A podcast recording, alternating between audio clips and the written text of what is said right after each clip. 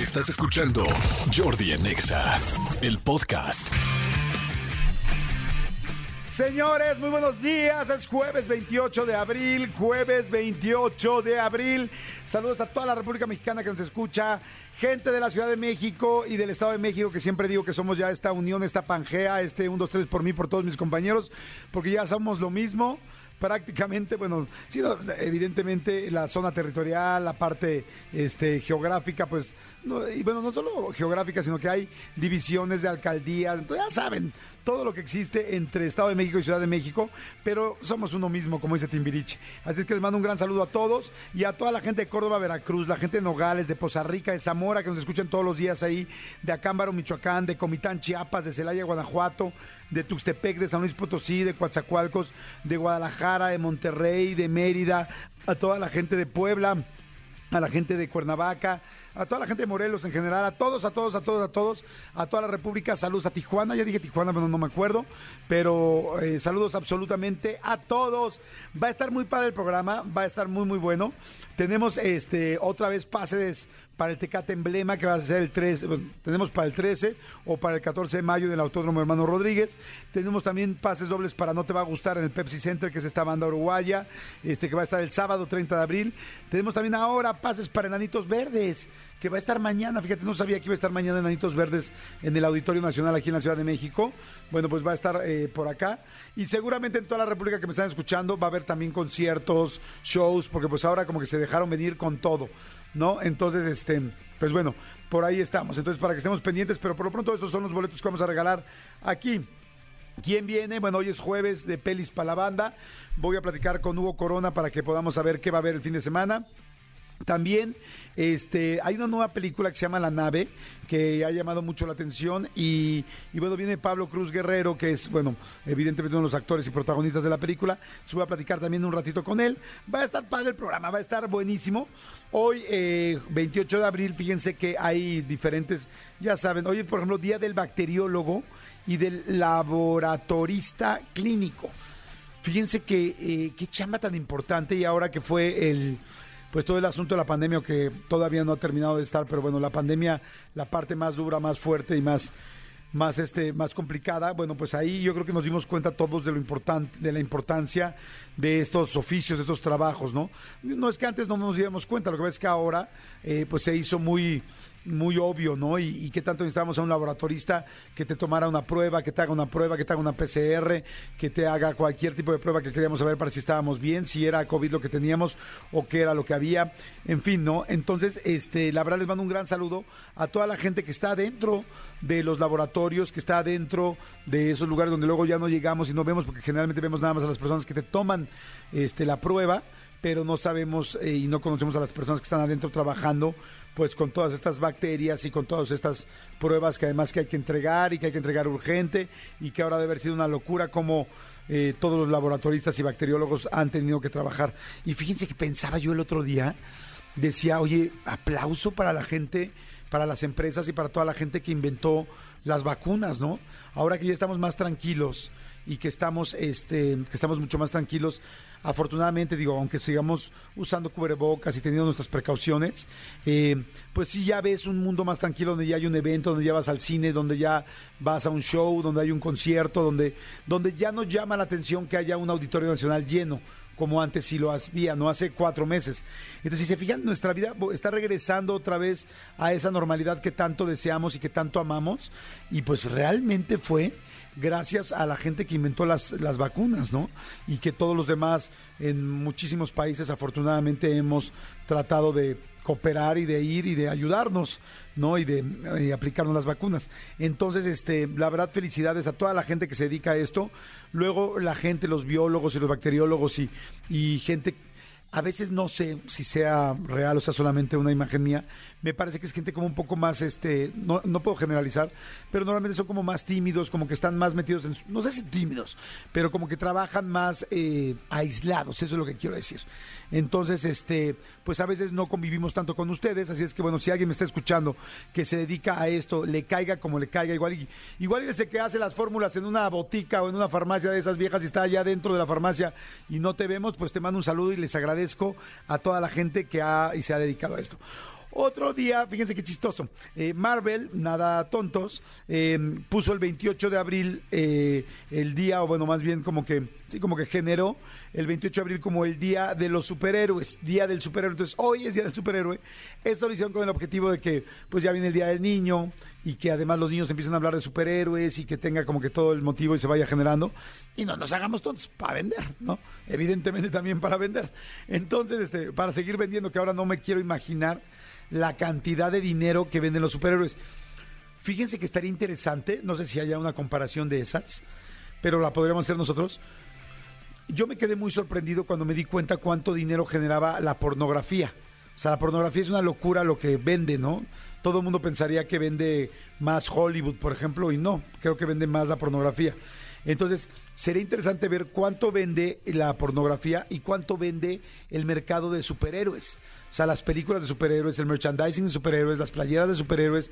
¿Cuánto vende ese mercado? Porque hay mercados que nosotros creemos de repente que son eh, no tan grandes y a veces son los mercados que están rigiendo realmente la economía este, o estando hasta arriba en las listas de economía o de ventas de un, pues de- de- no solamente de un país, sino de todos los países. Entonces estaría padre ver cuánto vende eh, los superhéroes, todos, o sea, todos, DC Comics, Marvel, todos simultáneamente, y cu- cuánto vende la industria de, de los cómics y de los superhéroes, y cuánto vende la del porno, y cualquier otra que creamos que puede vender mucho. Si alguien sabe, si alguien tiene una idea de lo que estoy diciendo, mándenme un WhatsApp, mándenos un WhatsApp al 55 84 11 14 07 y con mucho gusto aquí lo leemos y lo comentamos.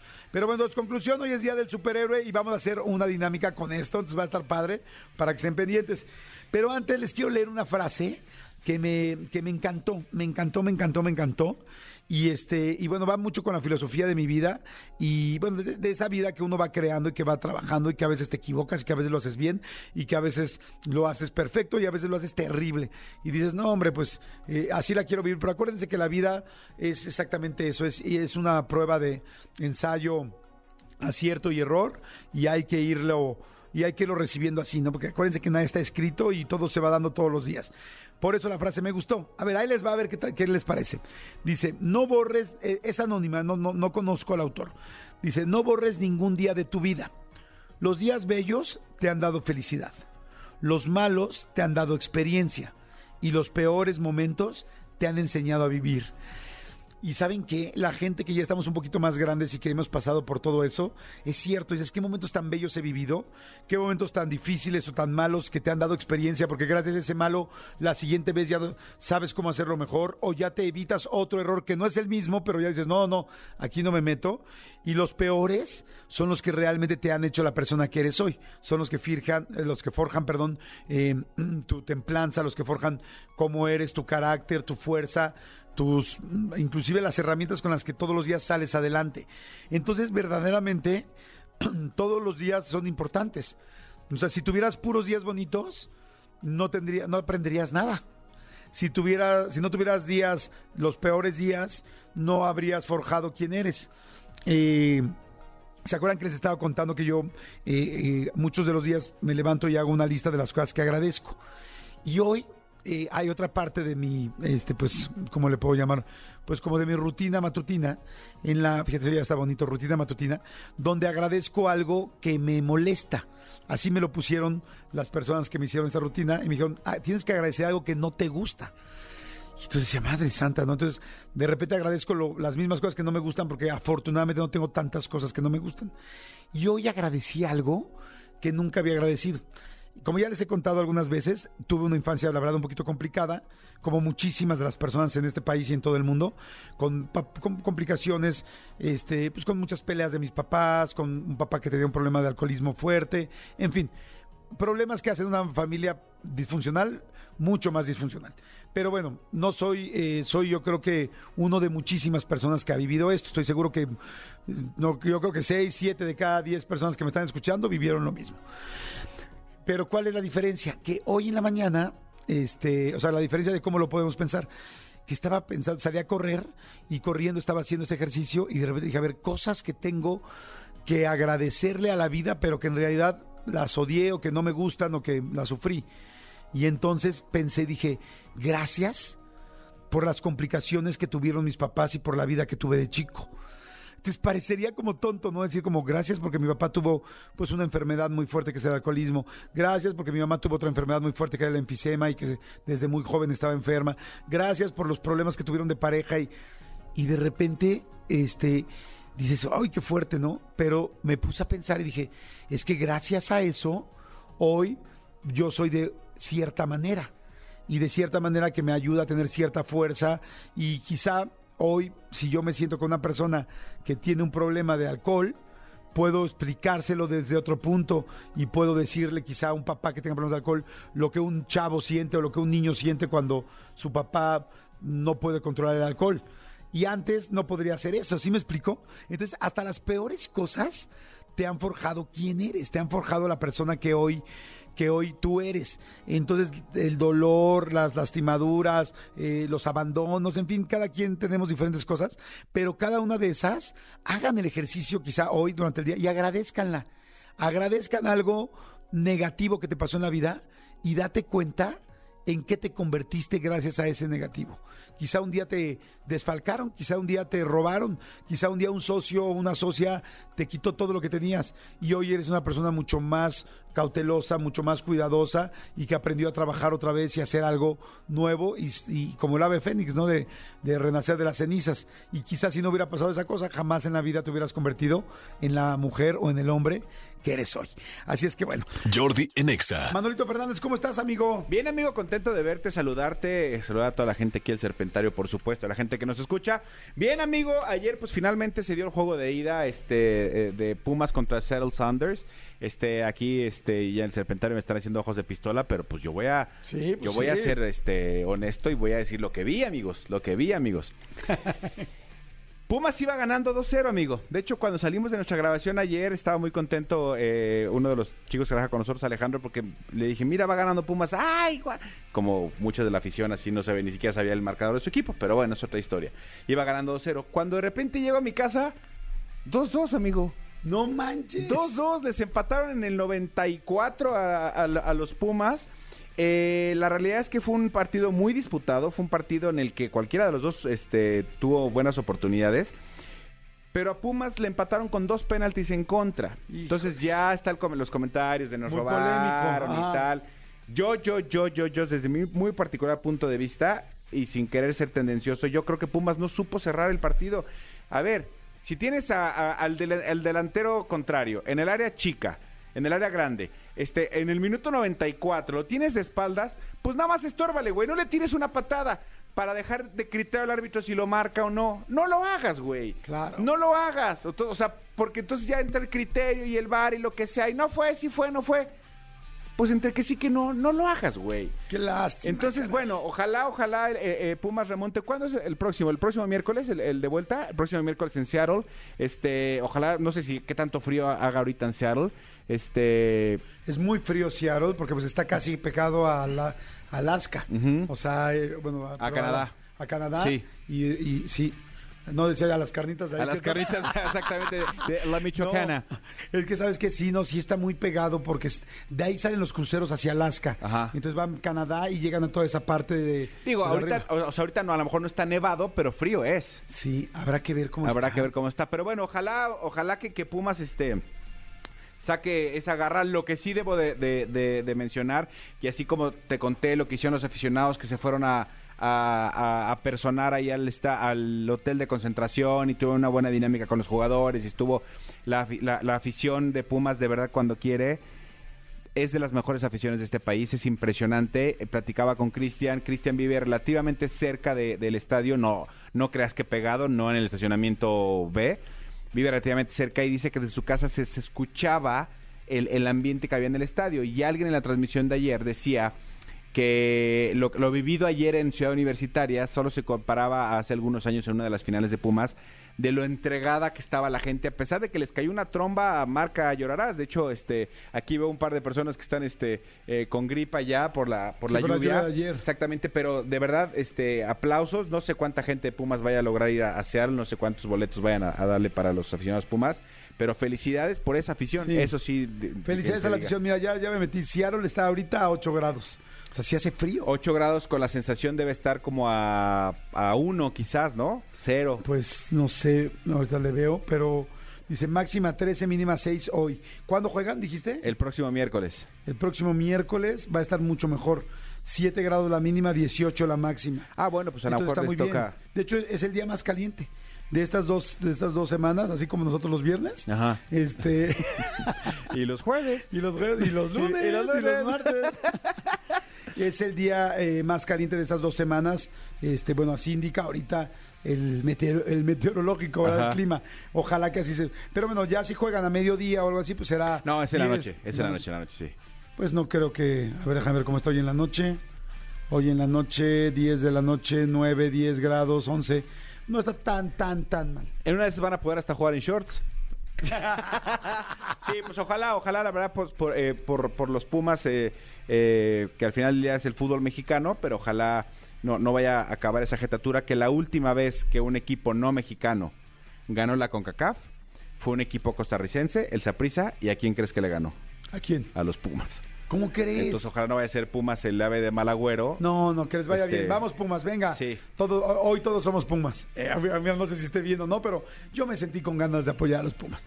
Oigan, señores, este, vamos a ir a musiquita, pero oigan, ya tiene, ya sabes que ya hay Avatar 2. ¿Te acuerdas que siempre se dijo que se iba a hacer Avatar 2? Ajá. Ya está completamente confirmado. Ya lo dijo Disney y ya tiene nombre. Se va a llamar The Way of Water, el camino del agua. Este, Avatar 2. Este, por supuesto, es la nueva cinta de James Cameron. O sea, él será otra vez el escritor, director y todo. Y acuérdense que se quedó bien sentido porque no le dieron el Oscar. ¿Se acuerdan que Sí. estaba nominado para mejor película y no se lo dieron? Se lo dieron a la película de su esposa. Este, no me acuerdo cómo se llamaba la, eh, porque eso es el francotirador. Sí que según sí. No, no era el francotirador. No, no, no era la de, la de los este, anuncios, de cinco anuncios afuera de... Ahorita le preguntamos a Hugo. Que nos diga. Si nos vienes oyendo, Hugo, dinos. Este, y, y lo que sí les recomiendo, si tienen oportunidad de ir a, a los parques de Disney en Orlando, a la parte donde está Pandora, todo el mundo de Avatar. Sí, está increíble. El ride de ahí, el ride es brutal. Es Sí. impresionante. Es, es este jue- estos juegos, los rides son esos juegos que entras y, Juegos mecánicos, y sí. son como sí, juegos mecánicos, pero que en realidad son multimedia. Tienen pantallas, tienen sonido, Simuladores. tienen movimientos, son exacto. Esa es la palabra, son Sí. simuladores. Son simuladores y el de Pandora, efectivamente el de El de Avatar, Avatar. está Eh, Es como cuando vas al cine eh, al 4DX, pero esto es como 16DX. O sea, es impresionante lo que ves. exactamente. Jordi en Exa. Señores, seguimos aquí en Jordi en Exa, son las 11 de la mañana con 6 minutos. Este, dice hola, están mandando un chorro de WhatsApp, dice hola, soy Michelle, mándame un saludo, Jordi, siempre los escucho. Y la sección de pelis para la banda me gusta mucho, Michelle, pues hoy es precisamente pelis para la banda. Hoy es el día. Hoy es el día, te mandamos un beso. Dice, oye, la película que le ganó a Avatar se llama en inglés The Hurt Locker. Ajá. Y se trata sobre el ejército de Estados Unidos que desarma bombas en Bagdad. Sí, nunca la vi, ¿tú la viste? Híjole, no me acuerdo, creo que no. Creo que no. Este, bueno, hay mucha gente que nos está mandando, o sea, uno hay boletos para Carol Sevilla. No, ya no tenemos boletos para Carol Sevilla, ¿no? Este, dice... Eh, El Exapini que soy. Sí, sí, sí. Exactamente, que dice que regresen a Vero. Sí, Vero, cuando viene, Vero viene Vero mañana. ¿no? Viene mañana. Viene mañana Vero, o sea que... Vero es primero. Saludos, exactamente, saludos de San Luis Potosí. Este, hay un chorro de gente que nos está escuchando, afortunadamente. Y si nos están escuchando, ahí les va lo que vamos a hacer el día de hoy. Si Exactamente. quieren todavía boletillos. Exactamente, fíjense. Dijimos que hoy es el día de los héroes, ¿no? De, hoy es el día del superhéroe. La idea es que nos llamen y nos cuenten qué este, superpoder les gustaría tener. Sí. ¿Qué poder les gustaría tener? A los más originales les damos boletitos. Tenemos boletos para el Tecate Emblema el 13 o 14 de mayo y tenemos boletos para, para No Te Va a Gustar en el Pepsi Center el 30 de abril. La idea es, todo el mundo ya sabes, ser invisible. Volar. Ajá, volar. La cosa es...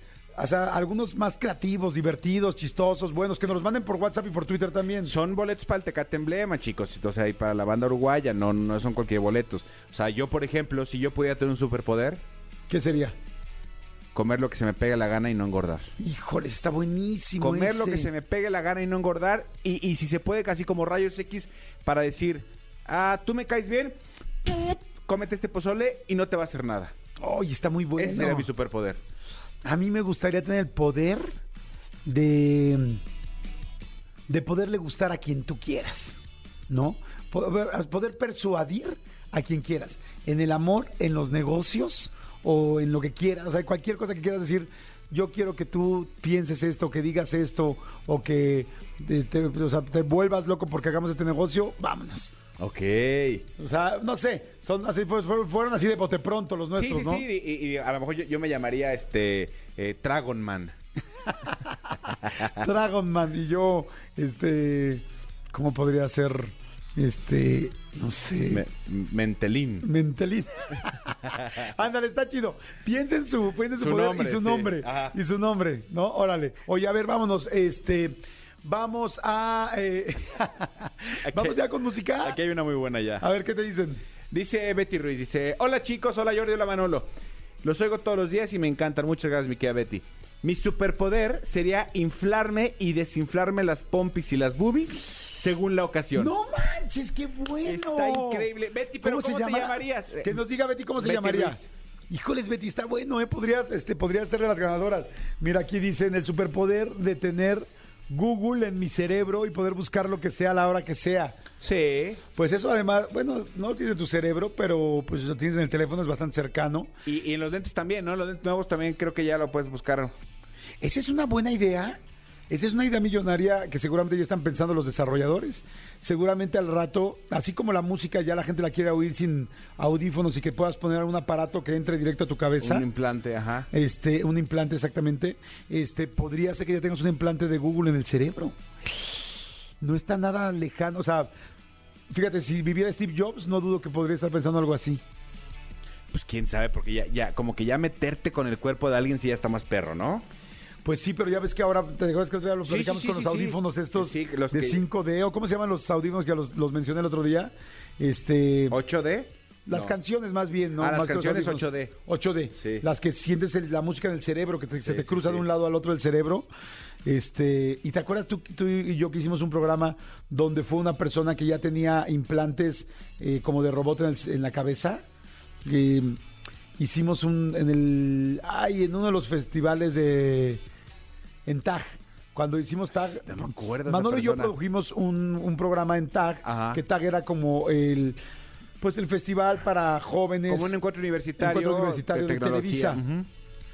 Y trajeron a un cuate eh, español, creo que era español, europeo, no me acuerdo si español específicamente, que ya tiene este implantes en el cerebro, este, un cyborg. o sea, de hecho, es de los primeros cyborgs que existen en el mundo. De hecho, él es famosísimo, este cyborg que, que llevaron. Entonces ya tiene, porque creo que él no podía escuchar ciertas cosas y entonces le implantaron, pero ya él se hizo cosas electrónicas y tal, de tecnología, y entonces además se rapó y las tiene por fuera. Y entonces le, le ayudan a escuchar todo lo que quiere y todo. Ahorita, ahorita se los platicamos bien, pero está No me interesante. acuerdo, no me acordaba, fíjate. Pero bueno, de eso se trata. Están muy buenos los, este, están muy, muy buenos los, los que están mandando los, super- los superpoderes. Jordi en Exa. Y este, me da muchísimo gusto, fíjense, les platico un poco. Eh, acabo de ver el tráiler de una película que se llama La Nave. Esta película me cautivó de volada desde el principio, ahorita en el, en el tráiler. Ustedes saben que los tráilers son los avances que uno ve rápidamente, porque viene eh, Pablo Cruz, bueno, está aquí Pablo Cruz Guerrero, que él es, bueno, protagonista de la película y además, no sabía yo, que también escritor y productor. Entonces veo yo el... Veo yo ahorita el tráiler y me encantó, dije, wow, qué bonita historia, me encanta este tipo de cine y me encanta en todo el mundo y bueno, y además si es mexicano, pues todavía me, me enorgullece mucho. Y entonces entra Pablo y lo veo y le digo, Pablo, no manches, tú y yo nos conocemos. Y me dice, Pablo, sí, en algún momento tuvimos un acercamiento por una cosa que de trabajo, pero estoy hablando de hace 20 años, literal. Y entonces ya se sienta, Pablo, y empezamos a platicar. Y le digo, te vas, es tan conocido, tan conocido. Y sale de repente me dice, ay, es que íbamos a estrenar la película en tal momento, tal. Pero empezó lo de la serie de Luis Miguel. Y yo, ¿qué haces en Luis Miguel? Y me acordé, digo, ah, claro. Este, tu papel es este. Patricio Robles. Patricio Robles, el manager. Correcto. El manager. Pablo Cruz Guerrero, ¿cómo estás? Me da mucho gusto Gracias, aquí. Jordi. Muchísimas gracias de recibirme para platicar un ratito de la nave. Y pues sí, como bien dices, van a tener la oportunidad de ver a un personaje completamente diferente en la película de la nave que estrenamos próximamente el 12 de mayo en casi 500 salas de cine a nivel nacional. Y este, iban a ver un personaje muy diferente al de Patricio Robles. Este es un personaje Es que Patricio. Robles yo sí decía, Eh, el otro despertaba gente, mucho pero este es- coraje, mucha ira y... Acuérdense sí, que este Patricio no. Robles era este, pues como manager que fue escalando, como muy, se fue subiendo poco a poco con Luis Miguel hasta que ya pues Sí, tuvieron- en, en la serie, ¿no? Porque digo, nada más este, cabe señalar que no está inspirado en, en nadie particularmente. Este, es una mezcla de muchas cosas, pero bueno, estamos aquí para platicar de la nave. Claro. Y.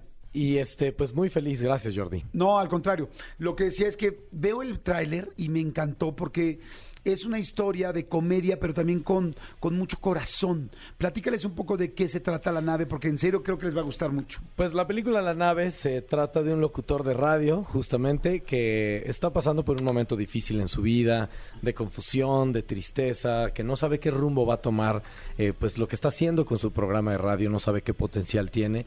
Y su programa de radio se llama La nave, porque es una alusión a, a, invitar a los radioescuchas de un público infantil y padres de familia a que pues viajen en la nave, ¿no? Y que el mejor combustible es la imaginación.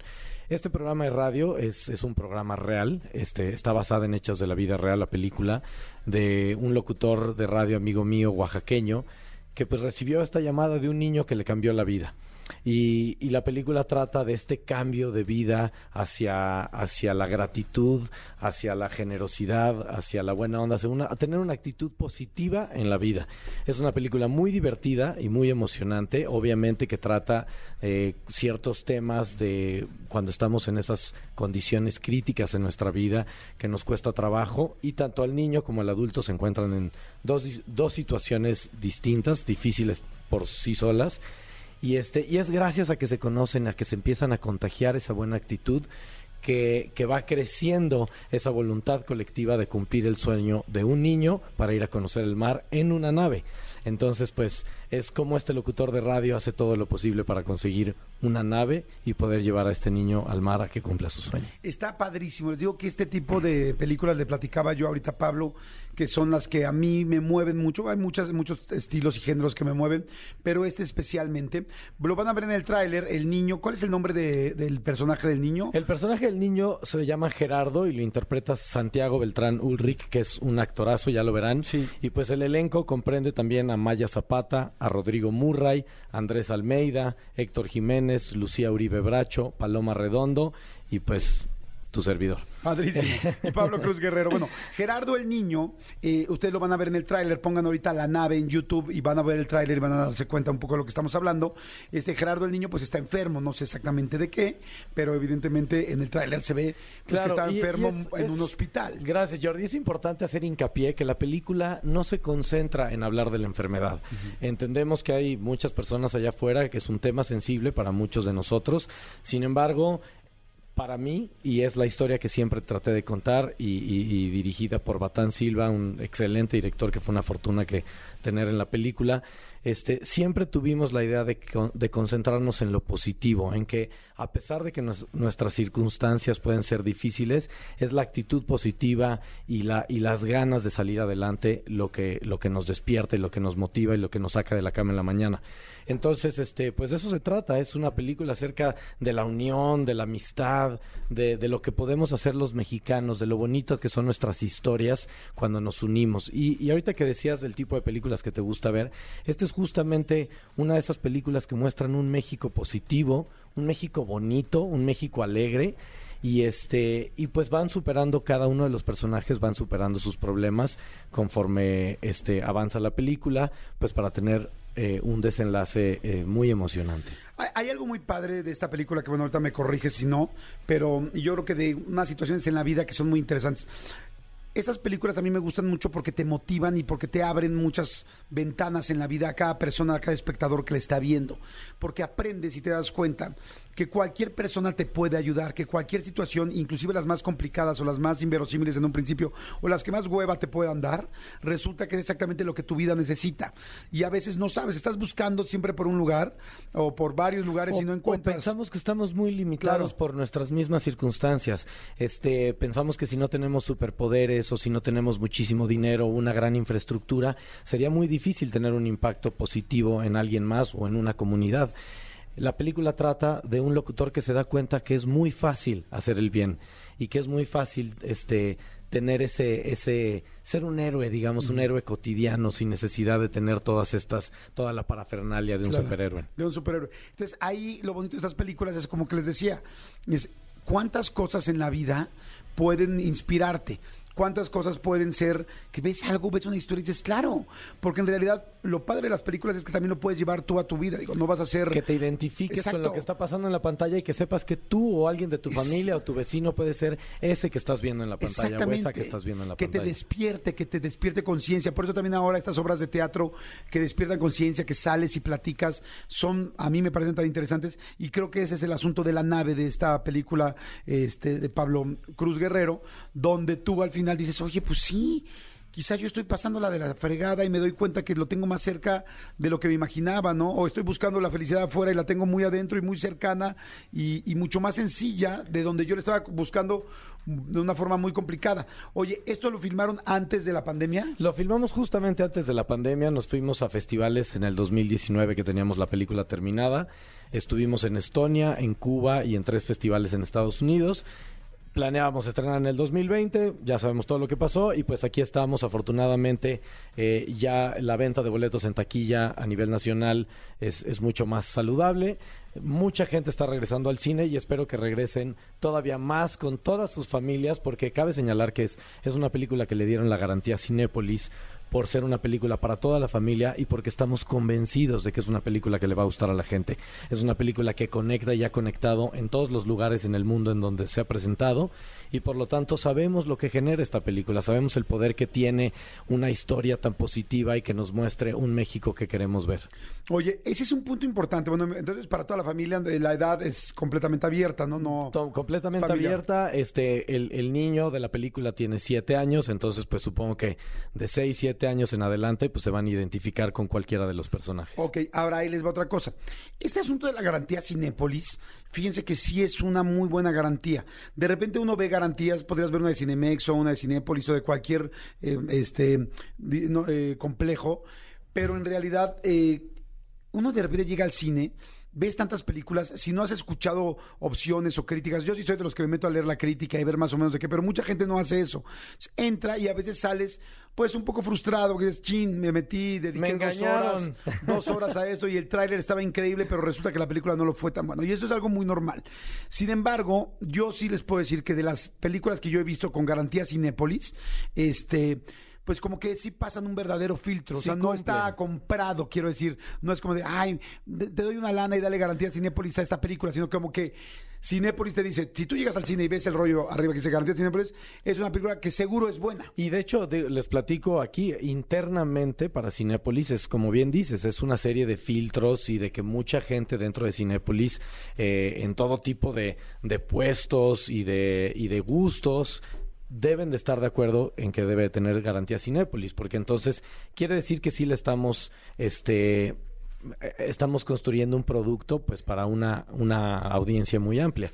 Y eso es la nave, es una, es una película para toda la familia. ¿A partir de cuándo la puede ver? La pueden ver en todos los cines en México, en 500 salas a nivel nacional a partir del 12 de mayo. Y Cinépolis Distribución nos regaló por el Día de la Madre, si quieren llevar a su mamá el 10 de mayo a ver una película bonita y entrañable, pues pueden ir a verla en salas de Cinépolis en la, Cinépolis en la Ciudad de México, La Nave. Perfecto. Y 12 de mayo en toda la República. 12 ¿verdad? de mayo en toda la República. Perfecto, pues bueno, pues para que la vean, este, y además felicidades, Pablo, porque además de ser el protagonista de la película, la escribiste, la produjiste y levantar una película y un proyecto así, no me quiero imaginar todo el trabajo que conlleva. Gracias, gracias. Sí, sí fue un gran trabajo, pero, pero yo le reconozco ese trabajo más a las otras 399 personas que han estado involucradas en esto, que sin su creatividad, talento y amor a esta historia y convencimiento de que es una historia que funciona y conecta con todos nosotros los mexicanos, este, pues no se hubiera realizado. Entonces estoy lleno de, de- de gratitud por tener este espacio para platicar contigo y por todas las personas que han estado involucradas en la nave. Padrísimo, Pablo. Pues vayan a verla, la nave, ya lo saben, ya escucharon de qué se trata, de qué va, de todo. Y bueno, y ustedes mismos hagan su propia garantía personal. Dicen, ok, me gusta la de Cinépolis, pero yo voy a poner la mía. Eso. A ver dónde Vamos a ver el no. martes si Vamos tiene a- garantía Jordi Rosado. El martes es la, es la premiere, ya vamos a andar por allá y este y a verla y ya les comentaré el miércoles para que estén pendientes de todo ese rollo. Oigan, gracias Pablo, muchas gracias. Jordi en Exa. Seguimos, señores. Seguimos aquí en Jordi en Exa. Son las 12.45. Ya es jueves. Qué rico, señores. Es jueves, es jueves y ya mañana será viernes y el sexo lo sabrá. Bueno, porque así. También jueves, también miércoles, cualquier día. Oigan, a ver, estamos con el rollo de los superpoderes y ya quedamos que los que me manden los mejores superpoderes con su nombre este, de superhéroe y todo. Vamos a ver este, para que se lleven unos boletitos para el Tecate Emblema o boletos dobles para el no te, para no te va a gustar en el Pepsi Center el 30 de abril. Entonces, a ver, superpoderes. Vamos a ver, aquí dice. eh, por favor, a mí me encantaría tener el superpoder de la risa, me encantaría poder alegrar el día de las personas utilizando mi visión, o sea, que con, la- que con su vista haga a los demás y transmitiendo mentalmente chistes o videos graciosos. O sea, memes, me- meme- memes directamente a tu cerebro, dice. También me encantaría tener el superpoder de callar a mi jefe. Ese está buenísimo. De poder callar a mi jefe cuando se pone insoportable y en lugar de escuchar sus quejas, escuchar mi música favorita. Este, gracias, mi querido Aarón. Muy bien, entras, entras en la contienda. Ahorita les decimos quién, quién va a ganar. Dice, hola, yo soy Edward Vázquez de Nezahualcóyotl y mi superpoder sería... Y ahí se quedó. Ah, no, conceder deseos. Ok, está bien. Eh, lo siento un poco romántico. Pero bueno, dice, yo si tuviera un superpoder me he imaginado que levanto toda la basura del planeta y destruirla. Jeje, es cursi, pero sí me gustaría, me llamará Woman Destructrash. Destructrash, está bien. Está padre también, dice, buenos días, Jordi Manolo. Dice, saludos de la panadería Niki, somos asociados número 1699. Muy bien, eso, eso suma, ¿eh? Soy Hugo González y Rosalba Velázquez y nuestro superpoder sería poder ver y hablar con las personas que ya no están con nosotros, como nuestros abuelitos, hermanos y primos. Está bien, pero aquí sí, los mediums, los, los, los medios, los mediums, este, pues de alguna manera tienen ese superpoder, ¿no? O sea, ese es un superpoder que de alguna manera sí existe. ¿Estamos de acuerdo? Oigan, marquen también 5166 38 49 y 50. Hello, bueno, Hola. ¿cómo estás? Bien, bien nerviosa. No, ¿cómo te llamas, mi amor? Eh, Laura, Bien, entonces, Laurita, me parece muy bien. A ver, Laura, ¿de dónde hablas? eh, yo hablo de la Gustavo Madero. Perfecto. ¿Eres mamá? ¿Eres más chavita? Cuéntame. No, pues, chavita, 20, 28 guacha. Ok, perfecto. A ver, Laurita, dime por favor, ¿cuál sería tu superpoder? Am, yo tendré el poder del convencimiento. Para que así cualquier cosita que quisiera y eso de no estar rogando de, ay, por favor, quiero los boletos, quiero ganar y pues luego, luego haga, este, pues sí, ese sería mi, mi superpoder. Ese sería tu superpoder. Ok, lo veo bien, veo una opción. Vamos a ver ahorita si, si ganas, eh, pierdes o solamente nos hacemos amigos. ¿Te parece bien? Ah, va que va. es un gusto y saludos a Manolito. Gracias, Laurita, te mando besos. A ver, Gracias, vamos con otra bye, bye. llamada. Hello. Bueno, ¿quién habla? Hola, Hola, ¿cómo estás? Bien, ¿y usted? Bien, muy bien, muchas gracias. Te escucho muy formal, te escucho muy contenta, te escucho Estoy nerviosa. protocolaria. Eh, protocolaria, amiga, ¿cuál es tu nombre? Karen, Karen, protocolaria Karen. Cuéntame, por favor, ¿qué edad tienes? 27. Eh, Karen de 27, ¿qué vistes? O sea, ¿qué traes?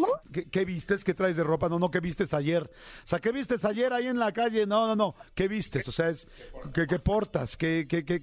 O sea, ¿qué traes puesto? Ah, este, atuendo Godín. Atuendo Godín. ¿Me puedes describir tu atuendo Godín, por favor?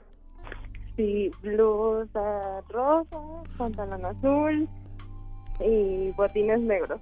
Botines negros, perfecto. ¿Alguna marca preferida para el comando Godín, para que se enteren de tu blusa, tu pantalón, algo que hayas dicho? Qué bonito está. Creo que el comando Godín merece tener también esos pantalones azul marino o esta blusa rosa. De. De ninguna marca en especial. Entonces, es de tianguis, de la esquina o de afuera del metro. Eh, Karen, creo que ya no me escuchas. Ahí, ahí, ya, Ahí, ahí me escuchas, Karen. No te preocupes, vamos a dejar eso para después. Karen, ¿cuál sería tu superpoder y cómo te llamarías como superhéroe? Ah, este, me gustaría tener el superpoder de curar eh, enfermedades muy perris de mi familia o de mis amigos. Ok, enfermedades de tu familia. De desconocidos no, porque se me van a amontonar y pues no soy tonta. No soy tonta, muy bien. Muy bien, Karen. A ver, entonces, sería este poder curar a tus familiares y amigos y gente cercana. ¿Cómo te llamarías? Mm, Karen cura. Karen Cura. Muy bien, me gusta. Ya llegó Karen Cura. Ok, va a curar cualquier mal. ¿Curarías también, este, no sé, cualquier problema, sífilis, eh, cualquier infección de transmisión sexual? Sí, Perfecto. también. Fíjate que ahí traigo un chancro que te quiero compartir. O sea, bueno, que te quiero compartir que tengo un chancro, no compartírtelo. Ah. O sea, Ah, bueno, nos curamos, nos curamos. ¿tú nunca has tenido chancro, corazón? No, ¿Nada de eso? no. Ok. ¿Verrugas genitales? ¿Verrugas genitales, no, amor? No. Tampoco ha habido. Ok. Oye, No. gracias, Karencita, ya estás. Te voy a poner como. Karen Cura y vamos a ver si ganas o qué onda, ¿sale? Gracias, los quiero. Órale, te mando besitos, cuídate, gracias. Bye. Chao. Dice, este, a ver, hay un chorro de WhatsApps muy buenos que están mandando. Dice, hola chicos, mi superpoder sería convertirme en el virus del SAT. en el virus del SAT para poder accesar a las cuentas bancarias de quien sea y ver todo lo que tienen en ahorros o en sus idem. Me llamaría eh, el superlacra. Soy Yair del Toro, asociado 1223, 1213. Bien, Yair. Yair, ese sería más bien supervillano, ¿no? Entonces, es convertirse en el virus del SAT para poder entrar a todo. Muy bien, virus del SAT y poder entrar a las cuentas. Hijo, lo malo es que también esto sí existe, ¿no? Porque pues hay un chorro de hackers que hacen eso. No sé si un chorro, pero bueno, bastantes. A ver, vamos con otra llamada. ¡Hello! Hola, Jordi. ¿Cómo estás? Muy bien, emocionada. Tú podrías ser súper feliz, o sea, podrías ser una, una heroína feliz, como que, Sí. como distribuyes positivismo y felicidad a la gente, porque con tu voz te oyes así como muy prendidona, corazón. sí, algo, un poquito. Oye, me dijiste, ¿cómo, cómo te llamas? Eh, Concepción. Concepción. Connie. Connie, ¿te dicen Connie? ¿Sí? Ok, mi querida Connie. ¿Edad, Connie? 35. ¿Te dedicas a? Eh, soy ama de casa. Ok. Soy mamá. ¿Te enojas por? Por todo. Ok. Este, ¿te prendes con? Pues no. No- No, que no, no entro en eso. No estás en eso, perfecto, muy bien. A ver, mi querida Connie de 35, ¿cuál sería tu superpoder? Mi superpoder sería poder controlar la diarrea de los demás para que alcancen a llegar a justo al baño. No manches, estás increíble controlar la diarrea de los demás y también la tuya, me imagino, ¿no? Claro, pues que para cualquier emergencia. Oye, estás increíble controlar la diarrea. ¿Cómo te llamarías? Ahí depende tu, tu acercamiento a la final. sería súper antidiarreico. Antidiarreica. sí. O también te podríamos poner Caca Girl. sí, algo así. ¿Te gusta Caca Girl? Sí. Mira, Caca Girl puede ser, porque Popo Girl no, eh, Murdy. Girl no. Este, si Murdy Girl se oye así como ya, no, no, no, como muy, muy chick flick, no. No, Caca Girl, creo que Caca Girl puede ser, ¿no? Sí, este quedaría perfecto. Por sí, porque Diarrea Girl tampoco, Girl Dear, no, no, no. Caca Girl, te vamos a dejar como Caca Girl, ¿te parece bien? Claro. Órale, Connie, ahora te marcamos si, si ganas, ¿sale? Sí, muchas gracias. Saludos a Manolo y buen día. Gracias, corazón, un besito. Oigan, a ver, tengo aquí, dice, hola, soy Liliana Montiel de la Ciudad de México en el WhatsApp. Dice, me gustaría tener el superpoder de detectar las mentiras instantáneamente. Sería detect, detect lie. Leas en inglés, detect lie. Es bueno, es bueno. Este, también es un poder que medio sí existe, porque ya ven que hay gente, de hecho hasta hay una serie que se llama Lie to Me, que habla precisamente de la gente que puede leer la comunicación no verbal y está bastante buena, ¿verdad? La serie, dice René que está bastante buena. Está en, Amazon Plus, en, Star Plus, yo dije Amazon Plus, la chinga, ¿cuál es esa? No. en Star Plus, en Star Plus. A ver, hay un chorro de gente que está mandando opciones. Dice, hola Jordi, buenos días. A mí me gustaría tener el poder para ayudar a todos los niños y a que ninguno pase hambre en la vida ni maltratos. Están bonitos, esos están muy bonitos, será increíble, pero este... Pero pues son como que, esos sí son como las cosas que quisiéramos todos mejorar, ¿no? Mi superpoder sería, otra persona dice, detectar los pedos en la gente, decírtelo, échatelo, no se va a escuchar ni, ni va a oler, tranquilo, estoy contigo. Sería el P2, así una P y un 2. Ok, no sé si funcionaría tanto eso, ¿no? O sea, Jordi, mi superpoder sería poder decir a la gente si le están sonsacando. Te están sonsacando. Hay una güera en tu oficina que lo está sonsacando. ¡Hello! ¿Quién habla? Hello, ¿Cómo estás, corazón? ¿Cómo te llamas? Selene. Selene, muy bien, Selene, padrísimo. ¿Dónde estás? ¿Estás en la Ciudad de México, Estado de México o dónde? Este, soy de la Ciudad de México y ahorita estoy en home office. En home office, padrísimo, Selene. O sea, en tu oficina no regresaron todavía a las oficinas, sí te quedaste allá en híbrido. Este, ajá, sí, híbrido, unas veces presencial y otras veces home office.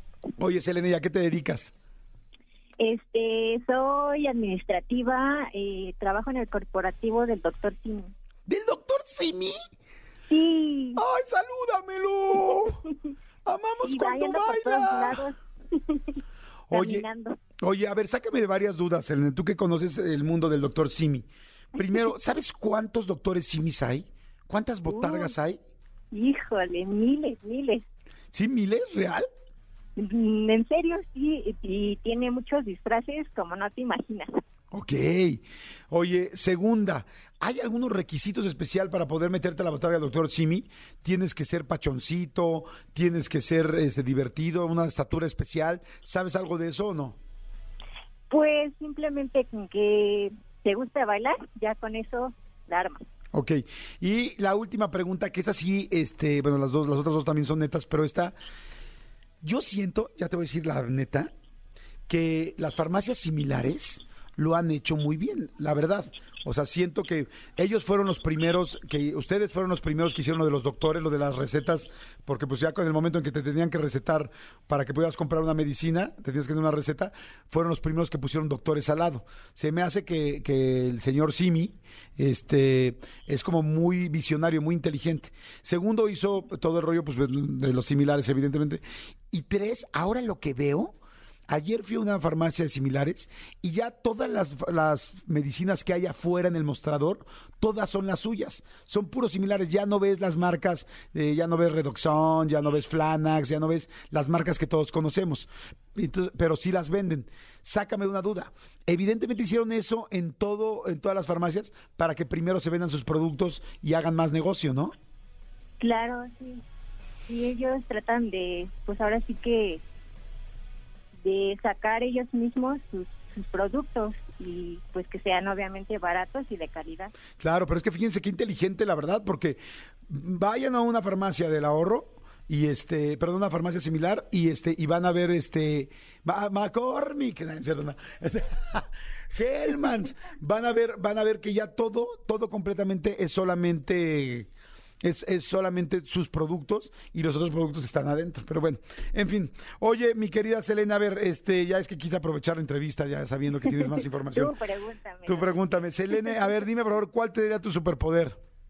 Híjole, pues hay muchos, se me, se me ocurren muchos, pero bueno, no sé. Uno de ellos sería poder escuchar la mente de los hombres.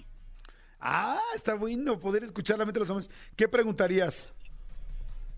Pues híjole, todo. todo, no pero a ver, a ver, ¿qué que... quisieras saber? A ver, real, real, ¿qué quisieras saber de los hombres? Pues, pues sí, o sea, ¿qué, ¿qué pasa en la mente de un hombre realmente, no? O sea, aparte de que, no sé, cuando ven a una chica que les gusta, así de, ah, no, pues este, no, pues esta chica está bien buena, o no sé. A ver, te voy a decir una cosa. La mayoría de las mujeres quieren preguntar por qué se fue, por qué salió conmigo dos veces y ya luego no me volvió a llamar, por qué sale conmigo, no me concreta nada y luego me vuelve a hablar al mes y vuelve a salir, luego vuelve a hablar, a hablar al mes y vuelve a salir y regresan y regresan. Deberíamos hacer un programa donde las mujeres pregunten todas estas cosas reales que quisieran saber de un hombre y nosotros los hombres se las contestamos. Eso estaría bien interesante. ¿Saben que De hecho, lo podríamos hacer mañana. ¿Por qué no mañana de dinámica hacemos eso?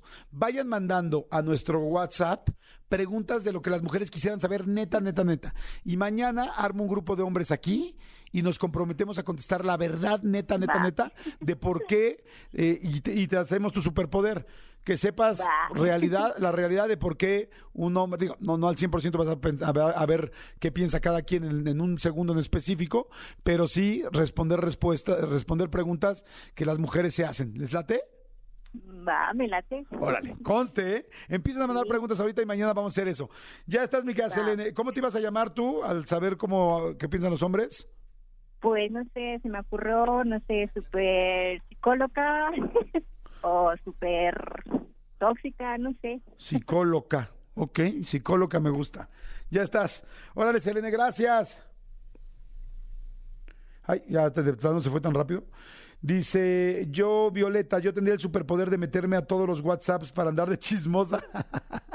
Está buena. Dice, hola chicos, soy Caro Ramírez. Mi superpoder sería abrir los caminos como Moisés abrió el mar, ya que como siempre ando combatiendo con la impuntualidad, estaría súper ir abriéndole el paso al micro. Mi nombre sería la Abrecaminos Ramírez. Está bueno este, fíjate. La Abrecaminos Ramírez está bueno porque además, pero que también puedas abrir este manifestaciones. No, que, los maestros, que la chingada. Órale, ábranse, ábranse. Y casi que se abra como el mar, ¿no? Que pudiera abrir también puertas, ¿no? Del Oxxo que dice que 24 horas y que te lo cierran a las 10 de la noche. Dices, ¿cómo? Pues no que 24, 7, 3, 6, 5. O sea, ábrase Oxxo y que puedas ir abriendo todas las puertas, ¿no? Inclusive del concierto donde ya te dieron, donde todo el mundo quiere entrar, no es necesario el portazo. Aquí está la Abre Camino Ramírez. Ábranse las puertas. Es bueno, ¿eh? Podría ser de las finalistas. Sí, ay, es asociada. Esta asociada del programa puede ser mi querida, este, ¿cómo se llama? Caro Ramírez, la abre puertas. Ahorita les digo quién gana. Ahorita les decimos quién gana. Vamos a seguir. Jordi en Exa. Y señores, es momento de pelis para la banda. Que hace rato me decían, ay, amo pelis para la banda. Señores, aquí hubo Corona. Amigo, ¿cómo estás? Muy ¿Quién bien, te decía amigo. eso? No mientas. Mandé, te lo juro. ¿Quién te ¿Verdad que eso hace rato en la mañana una chava dijo, ay, me encantan los jueves porque es de pelis para la banda y me encanta. ¿En serio? Hola, hola, De hola, hecho, chava. De hecho, nos corrigió porque yo no me acordaba de cómo se llamaba la película de. ¿Cómo se llamaba la película de este. mm, eh, que, que compitió contra. eh, ay, Dios mío, ahora sí no me acuerdo de nada. Fue contra Avatar, perdón. Ah, contra Avatar. Contra Avatar. ¿La eh, que ganó? eh, Hurt Locker. Hurt Locker, exactamente. Zona de miedo. Y ella nos puso, pues, Hurt Locker, tal, tal, le ganó así, trata de esto, de los del ejército gringo que desarma bombas, nos explicó todo. Muy y, bien. Y dijo, ah, o sea, que es una buena alumna de, Pues- de la sección, amigo. Pues saludos a ella. No sé quién Saludos a ella, ahorita me acuerdo cómo se llama. Ahorita seguro nos vuelve a escribir. Seguro. Amigo, ¿qué onda? ¿Cómo, ¿Cómo estamos? Bien, tú. Bien, oye, que Will Smith se me fue a la India. Tengo una teoría. Ajá. A ver si tú la compartes. A ver. Creo yo que Will Smith está a punto de irse al diablo por completo. Porque creo que lo van a divorciar y va a ser de los divorcios más caros en la historia de Hollywood. Y si alguien no lo salva, ese hombre probablemente va a perder la vida. Pero creo que quien lo va a salvar es Tom Cruise. Ay, güey. Yo creo que Tom Cruise va a salir en, en su defensa en, algunos, en algunas semanas y va a decir, aguanten, tranquilos. O sea, yo creo que Tom Cruise lo va, lo va a defender mucho y va, lo va a salvar. Pero ¿por qué sabes lo del divorcio? O sea, ¿ha, ha habido Es un notas? gran yo, rumor. yo no lo he notado. Es un Yo gran no rumor esta semana que supuestamente ya le pidieron el divorcio, que ya Jada ya dijo ya hasta aquí, pero eh, en general creo que creo que su vida se le puede ir mucho al diablo en estos meses. Pero Tom Cruise lo va, lo va a salvar. Que por cierto, Tom Cruise viene a México. Va a venir en un par de semanas a presentar Top Gun. Entonces, yo creo que viene Tom Cruise a platicar conmigo a ver cómo podemos resolverle la vida a Will Smith. Me parece perfecto. Esa es mi ¿Y por teoría. qué dices que Tom Cruise es el que va a ayudar a Will Smith por la cienciología? Porque son, son, amigos, son, son cientólogos. ¿Los, dos? Los dos son cientólogos. Y sí creo que Tom Cruise defiende mucho la idea de la superestrella de Hollywood, de- no, no necesariamente del actor, de la superestrella de Hollywood y cuál es su trabajo en el mundo, de cómo deben de, de- de- de ser mejores para que el público también se sienta bien cuando vayan a ver una película. Esa es mi teoría, yo creo que Tom Cruise lo va a defender. Ok. A ver, ya veremos. Bueno, yo de lo que me enteré, porque vi una foto ayer, es que Will Smith está en la India Ajá. que, y él dijo, vine porque verdaderamente les dije que iba a trabajar en mí y necesito encontrar paz, no puedo volver a dejar que nunca la agresividad ni, ni mis impulsos estén sobre las situaciones como lo que sucedió, no solo como esto, sino en mi vida en general. Claro. Y necesito empezar a trabajar conmigo y me vine a trabajar acá. Entonces se ve que está pues con gente con el que está platicando, gente con la que está meditando, poniendo en paz su conciencia. Y la verdad me pareció, digo, no todo el mundo tiene dinero para ir a la Sí, India exacto. y tal, pero me pareció bien. O sea, es- si fuera yo, pues yo me iría aquí a la Condesa o a la Roma, a- al centro budista, por ejemplo, que está muy bueno, que está muy padre. Me iría a meditar y a conocer a un, pues a platicar con un líder espiritual que me pueda tranquilizar y hacerme entender qué cosas eh, estoy haciendo mal en mi vida para no, y cómo, cómo Para corregirme, para mejorar. Sí. Entonces digo, ahora que si puedes hacerlo en la India y tienes un super líder espiritual allá que te está esperando, pues está padrísimo, ¿no? No, es como, como Manolo que seguramente tiene su centro budista en su casa, ¿no? Tiene Uno- su centro uno- budista. Uno que pues tiene que ir al Parque México o al para la Que fragata. también está muy padre. ¿eh? Me gusta más salir a la casa que, que nada más estar en los jardines de Manolo. Ay, es que O Manolo. sea, porque aunque son muy extensos, sí. no sales, ¿no? No hay un organillero, pierdes. No hay un organillero ahí. No Las hay- clases de box. Claro, no hay popós que ir viendo cómo las vas sorteando por las por las banquetas. Otras cosas que también son interesantes, o sea. Ay, ese Manolo. Pero bueno, pero no, fíjate, no sabía eso de Will Smith, pero sí, justo, creo que lo que tiene que hacer es encontrar un centro en el cual él se sienta bien.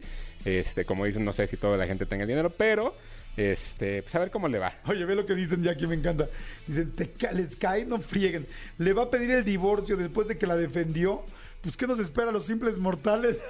Yo no sé si la gente ha visto que hay, ha habido clips o hay cosas que de pronto han salido de Jada, que tampoco es que sea la mejor mujer con Will Smith, ¿eh? Hay, hay cosas ahí como medio oscuras, que ahora, por ejemplo, lo de Johnny Depp y Amber Heard, que también en el juicio está en todos lados. Creo que también de pronto tenemos que entender que no todas las mujeres son buenas, como todos los hombres tampoco son malos. Y hay veces que, que, que, pues, es al revés. Ayer leí un, no sé si un TikTok o un- una foto en Instagram de eso, ¿no? Que decía que con toda la situación de Johnny Depp, este, se estaba viendo eso, ¿no? Es como no todo hombre es malo solo por ser hombre, ni toda mujer es buena solamente por serlo, ¿no? Claro. Entonces, este, está interesante porque pues, sí, en las parejas pasan muchas cosas. Pero bueno, señores, a ver, vámonos a lo Sí. que va a lo que va a pasar este fin de semana en el cine, en el streaming y en la vida en general. Fíjate que hay varios estrenos, justo en streaming hay varios, entre, un- en- en- entre ellos, el día, de mañana, el día de mañana llega el final de Ozark, una serie de la cual ya hemos hablado muchísimo aquí en este programa. Eh, llega la segunda parte de la última temporada. De verdad, si ustedes nunca han visto Ozark, que se están perdiendo, creo yo, de la mejor serie que hemos eh, visto en los últimos 10 años, sin lugar a dudas. Yo creo que después ¿De de, yo creo que después de Breaking Bad viene Ozark. O sea, de lo, de lo constante, de lo importante que ha sido y simplemente del hecho de cómo está construida, me parece que Ozark es una de las mejores series. Jason Bateman es el productor y el protagonista. ¿Y de qué se trata? Es una familia donde el papá se dedica a lavar dinero del narco mexicano y de pronto se tienen que mudar porque hay como diferentes situaciones en Chicago donde sucede el, inicio de la serie, se mudan a los Ozarks, que es como si se fueran aquí a Valle de Bravo, por ejemplo, y, eh, de pronto pues, la vida se le viene abajo por diferentes cosas, donde él también empieza a meter, digamos, como el pie en el pantano de- del dinero y empieza a tomar una importancia esta parte de, ser un lavador de dinero del narco. Creo que Jason Bateman hace un trabajo impresionante como, como el actor, pero todos, todos los, los protagonistas están increíbles. Laura Linney, Sofía Hoblis, Julia Garner, que, es, que ha ganado incluso premios como mejor actriz de reparto.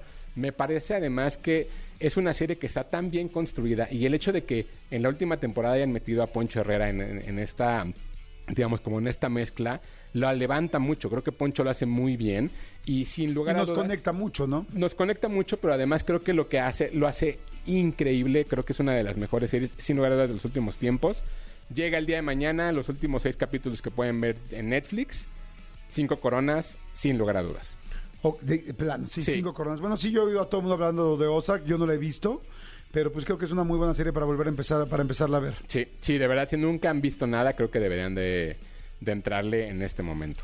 Perfecto. O sea que está en Netflix, En Netflix, así es.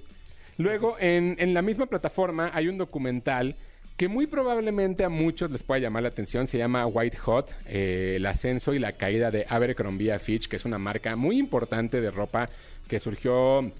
Tuvo como un auge muy importante en, en- en- en la primera década de los 2000 y en, en- en, digamos, 2000, de 2010 a 2013.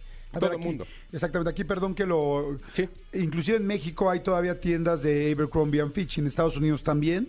Este, no sé si en todo el mundo haya todavía, pero no sabía que había decaído tanto la marca. ¿Qué pasó? Lo que sucedió fue que en los años 2000 hubo un auge por esta marca en la cual todo mundo quería ver y todo mundo quería entrar y todo mundo quería traer esta, esta prenda. La cual básicamente lo que sucede y lo que había y lo que se hablaba en los, en los 2000 era esta aspiración de ser ese hombre eh, como de, como de fraternidad, bien marcado, modelos muy guapos. Incluso las bolsas no, no enseñaban la ropa. Lo que vendían realmente era una cuestión aspiracional donde tú veías el cuerpo, el torso desnudo de un hombre y el cual estaba muy marcado, o veías el torso desnudo de las mujeres con, con- en bikini.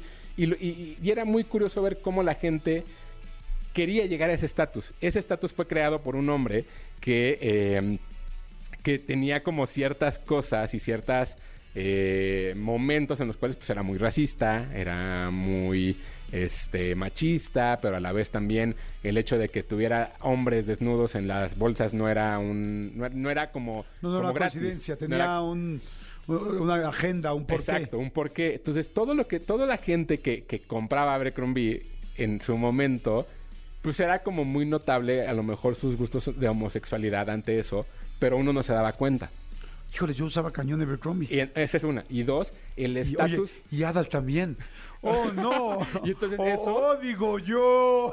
Eso, y el estatus de rico, como marca de ricos, causaba un conflicto de pronto con el público que quería llegar a comprar. Y ahora, eso más todas las acusaciones de racismo en las tiendas.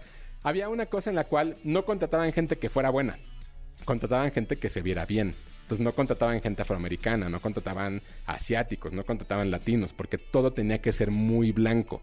Y creo yo que es un documental muy interesante porque a, a partir de ese, de ese momento para acá, creo que es como la, la, la punta de iceberg de lo que ahora conocemos en México como los Whitexicans. Y nunca habíamos encontrado el punto de por qué la gente quería ser como la gente que sale en las bolsas o en la publicidad de Abercrombie y ahora vemos eso. Después vinieron diferentes actos en los cuales la marca decayó, o sea, in- incluso llegó a perder muchísimo dinero en la bolsa y hay una razón de peso que se explica en el documental. Ok, fíjate que yo hace dos semanas fui a Nueva York Ajá. y en, en la Quinta Avenida está la tienda más impactante que yo he conocido de, de Abercrombie and Fitch. Eh, hay tiendas que les llaman flag, eh, flagships y las, las tiendas flagships son las tiendas o sea, la más grande, la más importante, la que quieren que se vea como, la que represente todo lo que sea la marca, es como el castillo de la marca. Sí. Y, y en la Quinta Avenida y en algunas calles muy importantes del mundo, como en Campos Elíseos en París, en diferentes lugares del mundo, hay flagships. Entonces dicen, esta es la flagship mundial. Bueno, la flagship mundial de Abercrombie o Abercrombie, que mucha gente conoce, porque además aquí hubo todas las copias habidas y por haber del mundo y había todas las Abercrombie piratas del mundo, está en Nueva York. Y yo la última vez que había ido a esa tienda en específico fue hace como 10, 12 años. Y estaban en la puerta, estaba llenísima la tienda, o sea, había fila para entrar y no había todavía pandemia. Y en la puerta había dos chavos exactamente como los estás diciendo, los, los modelos de Abercrombie, que traían jeans nada más y sin camisa. O traían quizá una camisa abierta de cuadros, que es muy de Abercrombie, y pues con los cuadros de la camisa y los cuadros del abdomen de los dos güeyes. Sí. Y dos chavas también muy guapas, super fit, super, unos cuerpazos impactantes. Y me acuerdo que entrabas a la, a la tienda y había el olor, porque además en las tiendas de Abercrombie te hacen este asunto de la, de la experiencia y te ponen la loción que venden en Abercrombie, toda las tien- la tienda está llena de esa loción. Entonces, huele muy rico, es muy oscura, las tiendas son muy oscuras, son cerradas de hecho. Esa es completamente cerrada, no hay ni una ventana. Y este... Y entonces subías pisos y pisos y, y era una locura. La gente estaba arrebatando la ropa y la ropa es carísima. O sea, la ropa de Abercrombie, una, una playera, una playera normal con un loguito enfrente cuesta pues 1200, 1500, 1800 pesos puede costar Sí. una playera. Entonces, este para ese momento además, que no había tantas playeras que ahora ya hay muchas playeras de marca de las marcas premium, ¿no? De Fendi, de Gucci, de tal, que pues ya ves los precios. Ver una playera de 1200, 1500 pesos era te cae. Acuérdense que Abercrombie hizo las- la- el primer acercamiento a las cosas rotas. Las gorras que traía Adal Ramones en otro rollo eran todas Abercrombie y eran las que tenían la orillita rota. Y luego empezaron a hacer las playeras deslavadas. Y entonces todo era este rollo de como usado. Y por lo menos yo fue de las primeras marcas que vi que traían esa onda y decías, wow, usado, roto y caro. Decías, qué, Qué. Pero bueno, pero pues así era la moda. Todo esto se los conté para explicarles un poco cómo es la flagship de Abercrombie y volví a entrar hace dos semanas. Bueno, pero ni de broma se acerca a lo que era. No hay nadie en la puerta. Ya hay este, ventanales abiertos. Ya hay ventanales abiertos. Este, la casa, este, pues muy poca gente en la tienda. También no fui muy tarde.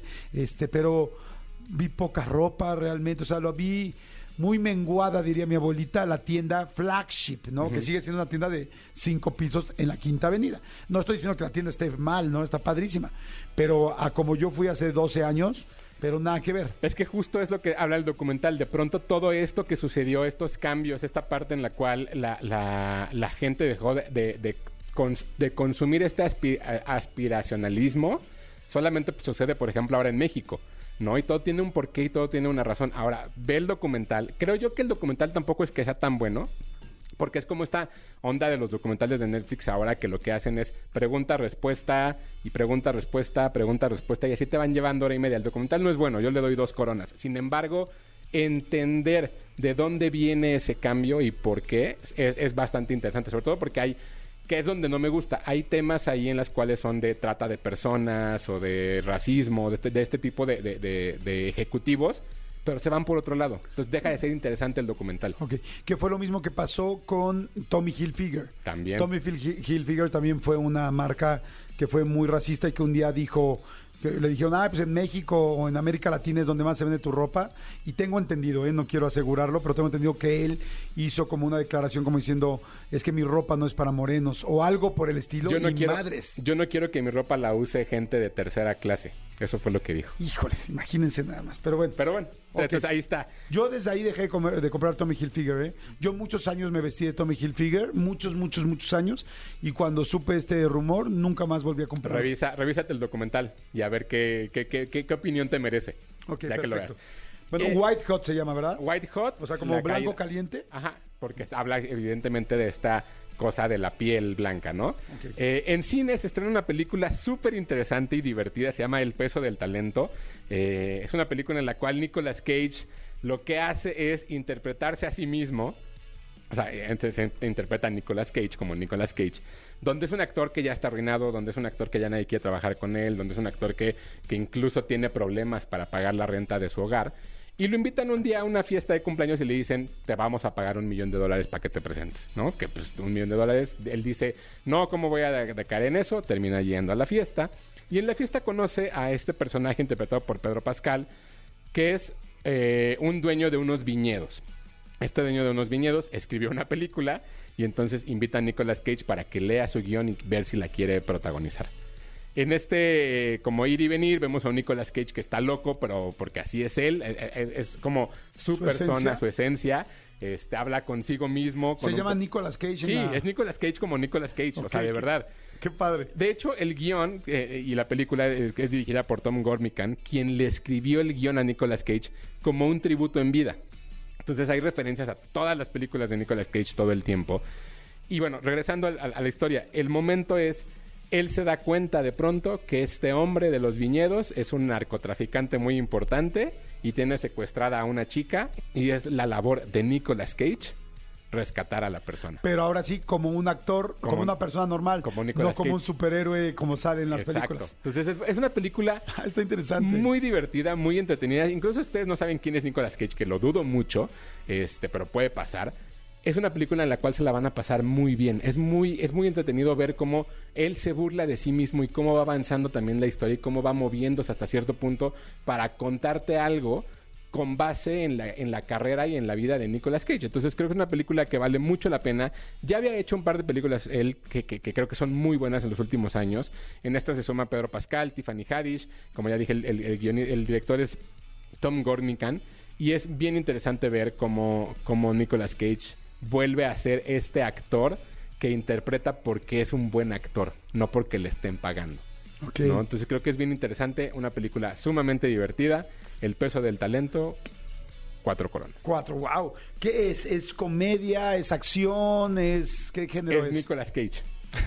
o sea, es eso. O sea, así como puedes ver a Nicolas Cage en, en La Roca, ¿no? En The Rock, lo puedes ver en una película muy seria o en una película de comedia, en una comedia romántica. Es, es eso. Es el género, es, es Nicolas Cage. Bueno, ¿y qué me va a generar la película? ¿Me voy, Te vas a nos- divertir. ¿Nos vamos a divertir? Mucho, mucho. Se van a divertir mucho. y Les va, lo- e- entrañable a más no poder. Y no es un humor de esos humores así como muy hollywoodense, como más inteligente, que No. hay que pensar demasiado. Y no es tan tonto como No, para. pero no, el, humor, el humor, más bien quise decir, un humor muy hipster, quise decir, porque el humor hollywoodense, pues es bofo.